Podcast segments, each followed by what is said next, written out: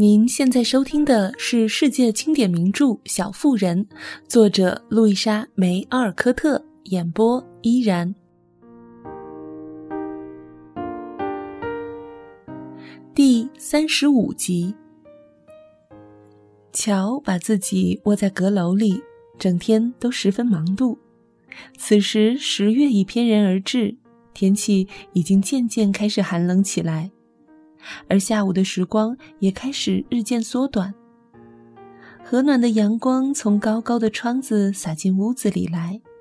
两三个小时过去了，乔仍然一动不动地坐在旧沙发上，把稿纸摊在面前的一个大箱子上头，心无旁骛，奋笔疾书。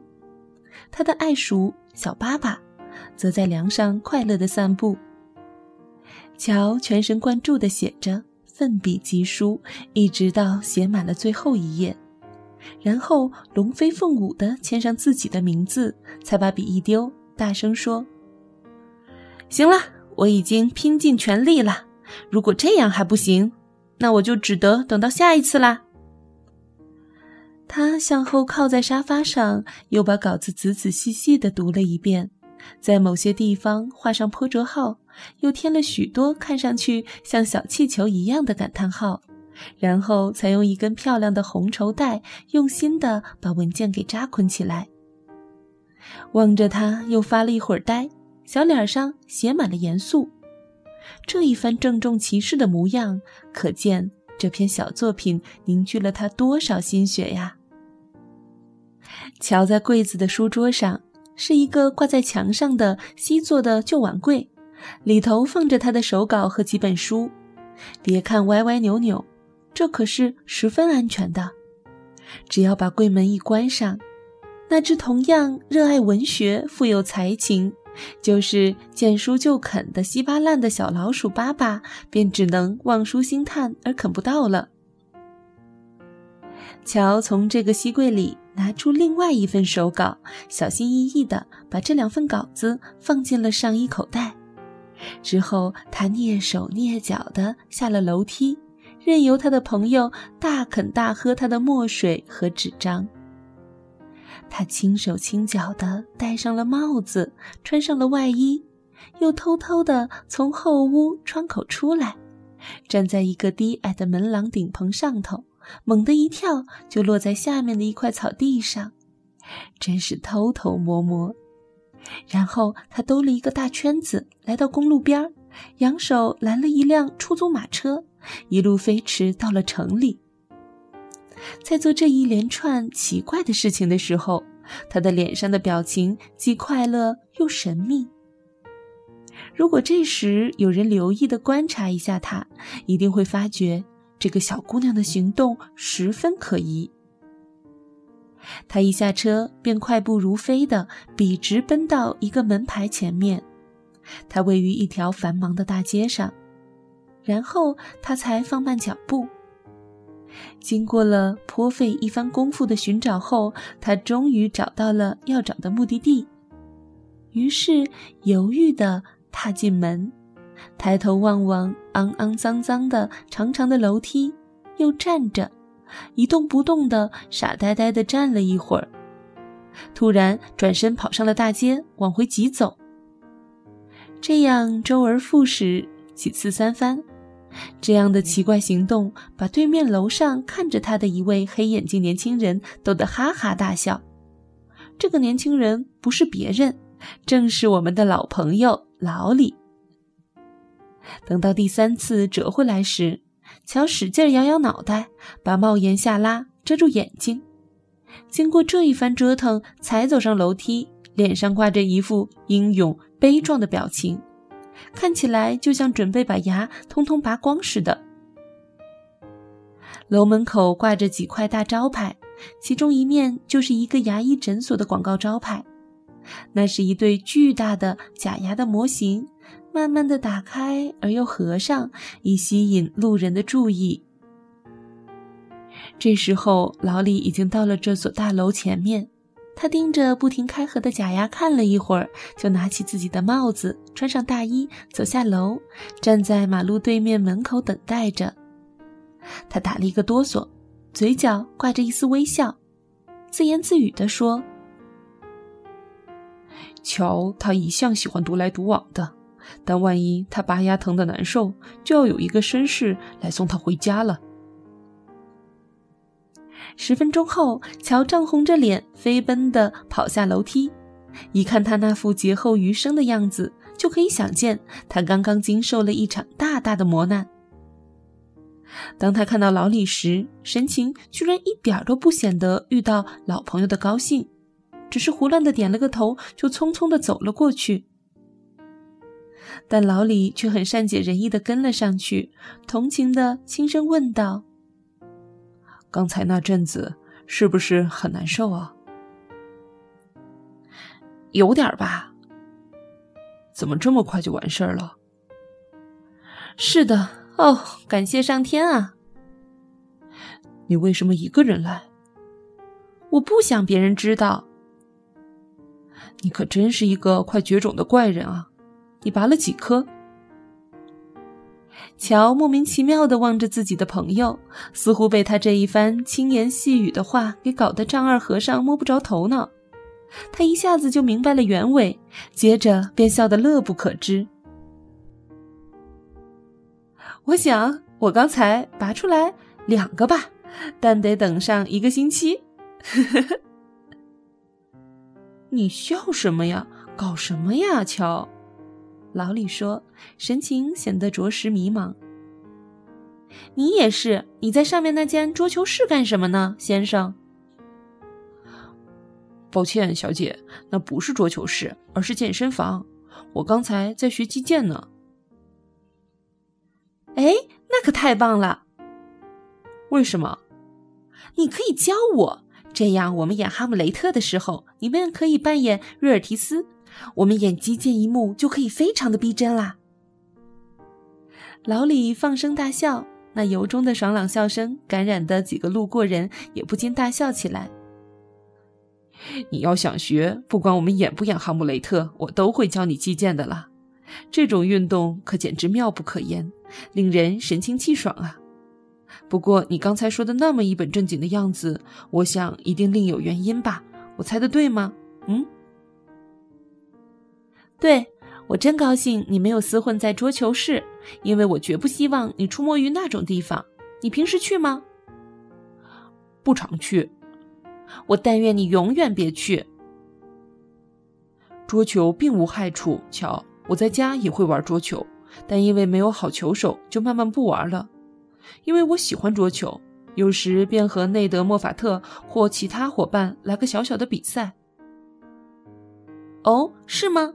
我真为你感到难过，因为你慢慢就会玩上瘾，然后就会糟蹋时间和烧掉很多的金钱，变得跟那些可恶的有钱人家的坏小子一样。我一直希望你会洁身自好，不要让朋友失望。乔说着，生气地摇着脑袋。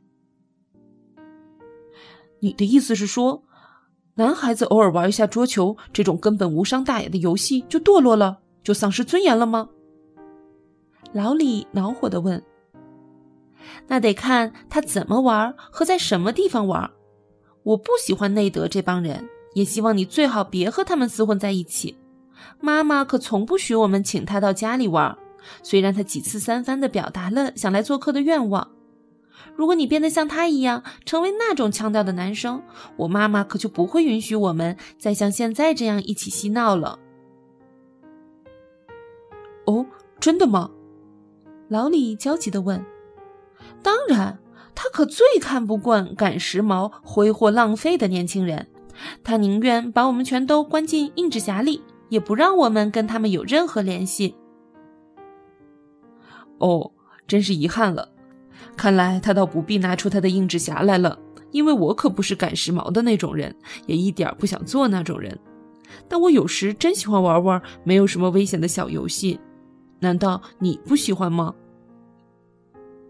喜欢，没有人反对这样的娱乐。你爱玩便玩吧，只是别玩的丧失了自我，好吗？不然我们的好日子就到头啦。好的，好的，我会做一个不折不扣的圣人。我可受不了圣人，就做个像你现在一样的一个正派的好小伙吧。我们大家便永不离开你。如果你像金斯先生的儿子那样，我可真不知道该怎么办了。他有很多钱，多到都不知道该怎么花了，就酗酒，还赌博，最后离家出逃，还盗用他父亲的名字，可谓令人发指啊！瞧，你以为我也会做出这种事情？你可真是过奖了。不，不是。哎呀，当然不是啦。但我只是听人说过，金钱是个蛊惑人心的魔鬼。有时我真希望你一穷二白的，那样我就不必整天为你担心了。你担心我吗，乔？你呀，有时显得情绪低落，内心愤恨，这个时候我就有点担心，因为你个性极强又很倔强。如果一旦走上了歪路，我恐怕很难把你再拉回来。老李一言不发的走，陷入了沉默之中。乔望着他，暗暗埋怨自己口无遮拦的讲话不经大脑。因为虽然乔的嘴唇依旧挂着优雅的微笑，似乎在嘲笑他的忠告，一双眼睛却分明含着愤怒。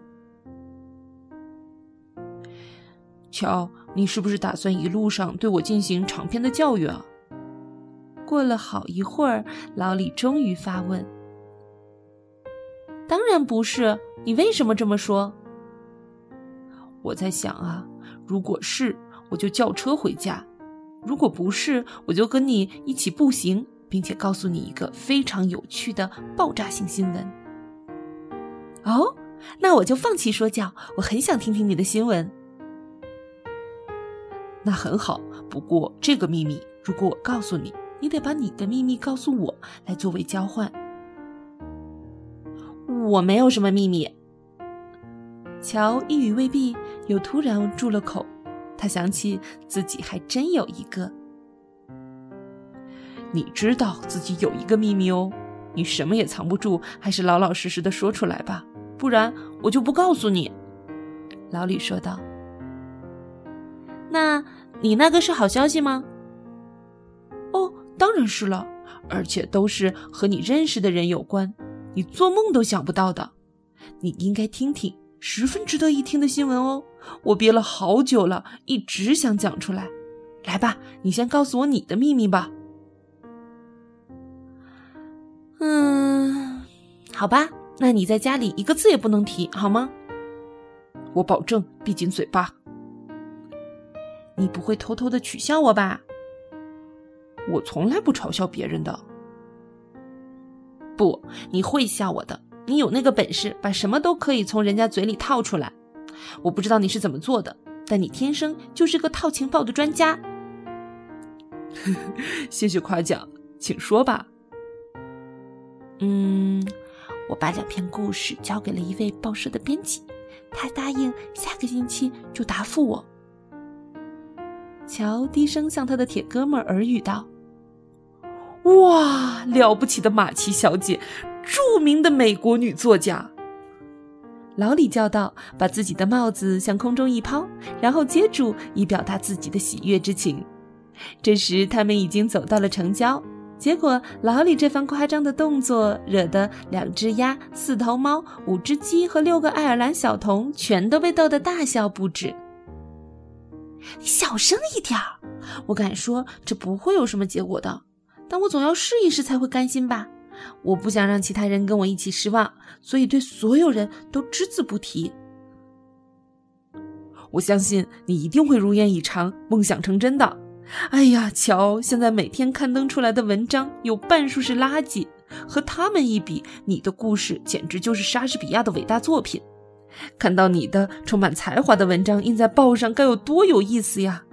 我们怎能不为我们中间出了一个伟大的女作家而感到自豪呢？